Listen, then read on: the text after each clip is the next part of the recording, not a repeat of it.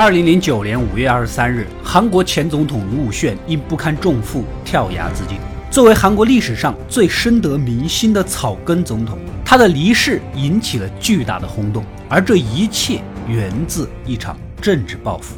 这一天也成了卢武铉挚友文在寅生命中最漫长的一天。那种刺骨穿心的痛苦、无能为力的愤怒，多年以后仍旧折磨着他。直到二零一一年。韩国大选在即，文在寅突然选择出山，踏上了卢武铉曾经走过的道路，扛起挚友所肩负的责任，来捍卫他的坚持。君以国事待我，我当以国事报之。时间回到二零零八年的六月，就在卢武铉卸任仅四个月，韩国首都首尔爆发了游行集会。直接点燃了全国范围内超百万人的烛光示威。他们反对的是新任总统李明博关于美韩贸易协定中开放国内市场进口美国牛肉的政策。美国的牛肉几度被检测出带有 SRM，即为特定有害物质，但还是开放了。于是乎遭到民众大规模抗议。为了救场，李明博政府数次发言，将问题的责任归咎于前任总统卢武铉。但这个锅还真不是他的事儿。卢武铉非常看重民调结果，之前绝大部分国民都反对开放，所以呢，他跟美国一直在谈判拉扯当中。你一定要保证高于 OIE 及世界动物卫生组织标准，以及韩国进口的卫生标准等等等等。我们再来谈开放多少、什么时候开放这些问题。在卢武铉任期的末尾。这个事儿呢，就这么一直僵持着。李明博上任，他本人也不是个听从民意的人，政策失误导致如此大的浪潮，必须要有人来挡枪来负责啊！卸任四个月的卢武铉正是最佳人选。然而遭到李明博甩锅，卢武铉心里虽然也难受，但考虑国家稳定，还是公开表达示威游行这种行为不妥，大家都回去吧！啊，你们想一想。假设你的直属上司无意间捅了个篓子甩锅给你，结果一群同事愤愤不平，联名找老板汇报情况。你不仅没有哭诉，还叫大家不要闹了，回去好好工作。你说你这个上司会不会感激你？他心底百分百认定联名找老板这个主意八成也是你他妈想的。看我不整死你，对吧？没错，此时的卢武铉和文在寅谁都没有想到，李明博的怒火和憎恨已经悄悄地蔓延向了他们。紧接着，前政府的内阁重要成员纷纷遭到调查，如果没找到问题，就继续往他们身边的人身上找啊。最终调查也就查到了卢武铉的身上，直接导致后面卢武铉羞愧自责，最终自杀的事情。这个原因在文在寅的自传里曾详细的提到过。要对付财阀，我们先来了解一下财阀是怎么来的。像平时耳熟能详的三星啊、现代呀、LG 呀、SK 呀，都是在二战过后经济复苏的时期建立的。之后，美国对韩国进行了大量的经济援助，国家受到扶持，创造产值的企业自然是获益者。他们承包了大量的基建工程，飞速崛起。虽然发展的很快，但是毕竟依赖政府。在当时也谈不上什么威胁，直到朴正熙上台，也就是朴槿惠的亲爹啊，韩国迎来了漫长的军政府统治，扶植这些大型企业垄断市场，变成了跨国跨界的大集团。在此期间，韩国经济飞速发展，创造了举世瞩目的汉江奇迹。不可否认，财阀在其中扮演了重要的角色，对于国家经济的发展做出了积极的贡献。然而，在长期的铁腕统治下，财阀和军政府勾结的现象日益严重。后来军政府垮台，迈入民选政府时期，财阀早就乘着历史的春风，将自己和韩国社会牢牢地捆绑到一起。这个时候，你再搞什么社会改革还是改造，那就不是壮士断腕了，那是壮士断头啊！民选政府时期，竞选总统需要大量的资金，只能找财阀支持。支持你是需要付出代价的。总统上台后，面对各方利益集团的博弈，大多数时候都是身不由己，要么捞钱，要么让亲戚捞钱，很难善终。李明博本身就曾在大财阀现代集团工作了二十七年，一路扶摇直上，坐上了社长大座，可以说是现代集团一手养大的嫡系总统。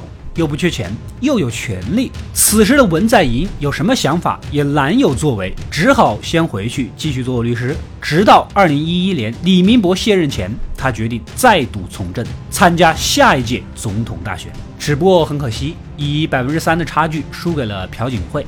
那么慧慧是怎么能赢的呢？这个呢，还得从慧慧的父亲朴正熙说起。它造就了韩国的汉江奇迹，使当时的经济迅速发展。虽然军政府什么的严肃了一点，但是国民有钱了，能不高兴吗？随着零八年经济危机，韩国经济一蹶不振，许多老一辈人民群众啊，开始非常怀念朴正熙的时代。就在此时，朴槿惠许诺将带领国民创造二次汉江奇迹。加上他一直单身又没有结婚，竞选口号是：“我没有家庭可以照顾，没有子女可以继承财富，国家是我唯一希望服务的对象。”看这话说的极其有水平，反正是一通忽悠，韩国人信了。当然了，这里补个细节啊。朴槿惠也不完完全全是靠他爹的名声就能当上党首的。面对李明博留下的烂摊子，面对民众对他们所在的新国家党的严重不信任，他进行了一系列的改革、公开忏悔以及一些极具感染力的演讲。总之，煽情能力一流啊，奇迹般的扭转了大众对新国家党的印象。简而言之，慧慧能力是有的，这是先决条件，再加上父辈的光环，如虎添翼。不过架不住她有闺蜜。二零一七年，闺蜜门事件被捅了出来，举国上下一片哗然。感情我们选了个傀儡上台啊！法院马上就通过对朴槿惠的弹劾法案啊，使她成了韩国历史上第一个被成功弹劾下台的总统。在她之前的卢武铉虽然被弹劾，但是没有成功。此大好机会又来了，文在寅再度参选，这回以压倒性优势成功当选韩国第十九任总统。君子报仇，十年不晚。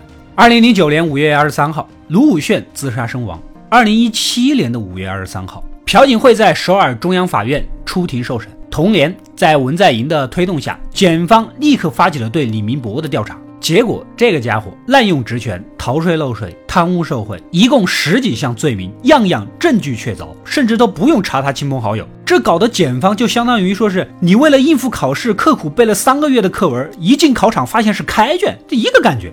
二零一八年五月二十三号，李明博首次出庭受审。此时距离卢武铉过世还不到十年。遥想当年卢武铉葬礼，李明博就横遮竖挡的不让，一是怕广场的路祭仪式弄着弄着激化成对政府的大规模示威。直到文在寅过去游说啊，如果你不让我们做路祭，灵车还是会经过广场，到时候人群要激动还是要激动，更加不可控。你还不如让我们好好的规划管理，大家安安心心的到来。人家这才同意。即便如此，李明博政府依然不放心，提出举碗账容易让人联想，演变成示威，又拒绝了前前任总统金大中现场致悼词，也是担心国民敬仰的金大中给卢武铉站台，这不显得自己更不得人心吗？啊，从这里可以看出这样的人是多么的脆弱，多么没自信。杀死卢武铉的凶手李明博伏法了，但是身为凶器的检察院依然大权独揽。他今天能为你弄死李明博，明天就能为其他人弄死李文在寅。接下来不摆平检察院，很可能落到跟卢武铉一样的下场。而且司法改革也是老大哥生前未尽之目标。这个故事又要从二零零九年说起。轰动韩国的张子妍事件爆发，他在临死前留下了长达数十页的遗书，将韩国娱乐圈的黑幕完全的撕开。原来呀，在四年的时间里，他受到经纪公司的胁迫，为无数政界、商界高层大佬提供幸福，甚至罗列了详细的人物和地点。最悲惨的是，这些大佬都有变态的嗜好，利用各种冰冷的道具施虐，甚至于强迫他做绝育手术，稍有反抗就是一顿毒打。即便是报警，最后全部都不了了之。然而，这写满血泪的遗书换来的结果，仅仅是经纪公司老板有期徒刑一年，缓刑两年，以及一百六十个小时的社会服务。其他涉案大佬全部无罪结案。我们只能看到检察院只手遮天，财阀庞然大物，张子妍含恨而死，无处申冤。到了二零一八年，张子妍一案又被翻了出来。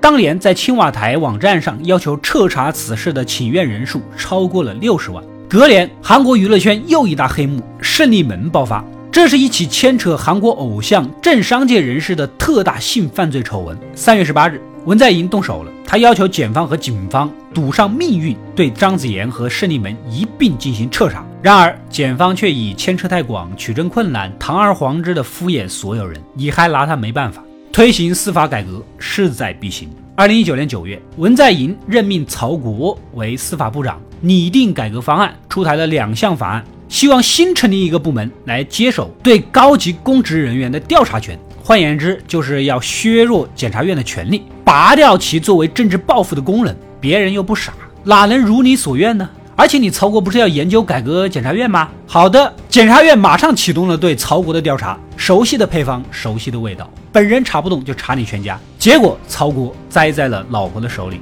他老婆伪造文书帮孩子入学啊，私自投资私募基金避税等等等等。这样一来，反对党自由韩国党的黄教安马上跟进，掀起了一波倒文倒曹的狂潮。十月，组织了一场声势浩大的示威集会啊。说到这里，你不觉得奇怪吗？陆炫、文在寅都是挺有理想的两个人，怎么各种党派老搞他们呀？这里又得提上一嘴，这个自由韩国党就是朴槿惠所在的新国家党改名而来的。因为闺蜜们丑闻而换了个包装，继续带货，人基本上还是那一波。而且黄教安是卢武铉的老对头了，除了检察院、反对党以外，还有一个什么文在寅下野泛国民斗争本部的组织也来凑热闹。这个名字取的就很随性。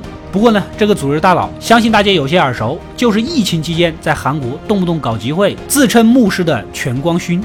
这边的曹国顶不住压力，干了三十五天，黯然辞职。不过就在辞职前，还是发布了司法改革方案。兄弟，我顶不住，先撤了，看你的了。剩下的就交给了誓不罢休的文在寅了。要通过这项改革法案不是那么简单的。为了得到国会大多数议员的投票，文在寅必须拉动各个小党派的支持。于是乎，提出了公职选举法的修正案。这个法案非常之复杂，你不用详细知道具体的，我简单给你归纳一下，就是修改了党派在国会获得席位的方式，以至于执政党和最大的反对党会将自己的席位一起让出来一部分，分给各个小党派。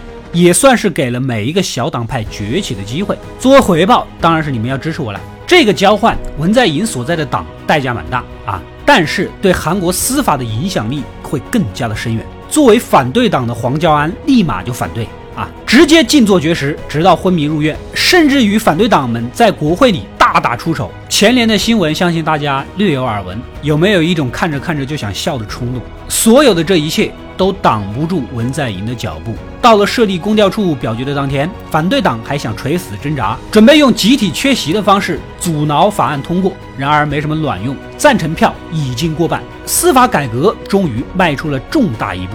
对高级公职人员的调查权会移交给新的机构——公调处，全称韩国高级公职者犯罪调查处。这个机构已于二零二一年的一月二十一日正式成立，就在本文发布不到两个月前吧。当年猎杀卢武铉的野兽，终于被文在寅拔掉了獠牙。但这一切也是有代价的。深陷政治斗争的文在寅，上任几年在经济上毫无建树，尤其是曹国案爆出，他的支持率一路跌到冰点。司法改革的胜利，并没有帮他带来更多的支持。戏剧性的一幕来了，新冠疫情爆发，文在寅领导的一系列抗疫措施，使得疫情得到了控制，支持率一路飙升，达到了百分之六十以上，远超同期的卢武铉、李明博以及朴槿惠，又应验了那句古话：祸福难料啊！一心梦想当总统的黄教安兵败如山倒，干脆辞了党首的职务就不干了。文在寅的下一个目标是修宪，延长总统任期。众所周知，韩国民众被军政府的统治搞怕了，所以迈入民选政府之后，总统只能干一届，也就是五年，不能连任。这就导致韩国政坛呈现你方唱罢我登场的态势，政策是极不连贯，对邻近的某个国家有时候友好，有时候强硬，感觉翻脸跟翻书一样。你们现在知道原因了吧？硬伤没办法呀。文在寅曾表示，即便修宪成功，也不考虑连任。五年，他只能做力所能及的事情，寄希望于下任总统来自于自己的党派，为后来者创造更好的政治环境，以免来之不易的成果再次付诸于流水。急心无二虑，进攻不顾私，这就是改革者的气魄。走到这一步，韩国的政治态势已经十分明朗了。财阀依然会干预政治，但不会再去弄总统了。去年五月，三星的李在镕公开承诺，不会让子女继承企业的管理权。这意味着韩国财阀的世袭制可能会被打破，但之前说过的，财阀早跟韩国社会的命运捆绑到了一起，创造了一个国家近百分之八十的 GDP，树大根深，无法尽除。韩国的经济一旦下滑，就不得不依靠财阀，所以总统和财阀之间的关系相当的微妙，一方面要打压，一方面又不得不拉拢。所以说，三星每开一个厂子或者搞个什么投资签约仪式，文在寅还要出面站台剪彩。不仅要站，还要为三星打 call，什么希望三星电子在韩国进行更多的投资，创造更多就业的岗位啊，感谢三星和李在镕对国家做出的贡献啊，等等等等。文在寅已经竭尽所能了，财阀的问题只能留给后来者来解决了。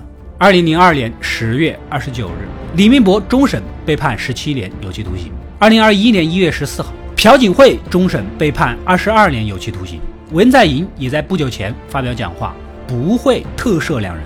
在这点上，他跟以前的自己不再相同。他明白了，对付敌人不能一味的忍让，不能宽宏大度。对付他们很简单，只有不会呼吸的敌人才是好敌人。倘若卢武铉泉下有知，相信这一切足以告慰他了。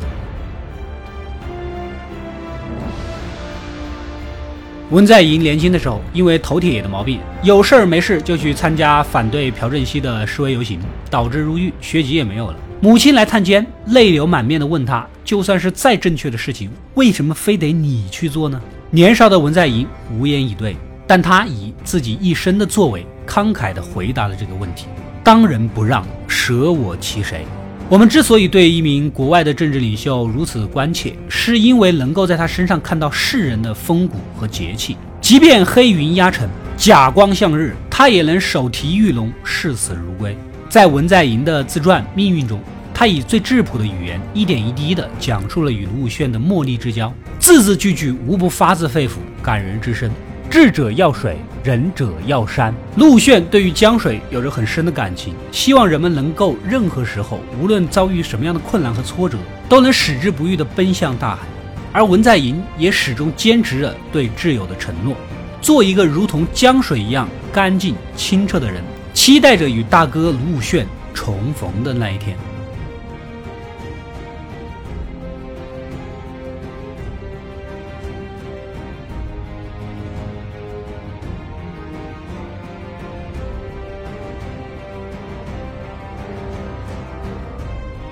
喜欢本期视频的话，希望大家动动手点个赞，关注一下，及时收到更多精彩的解读视频。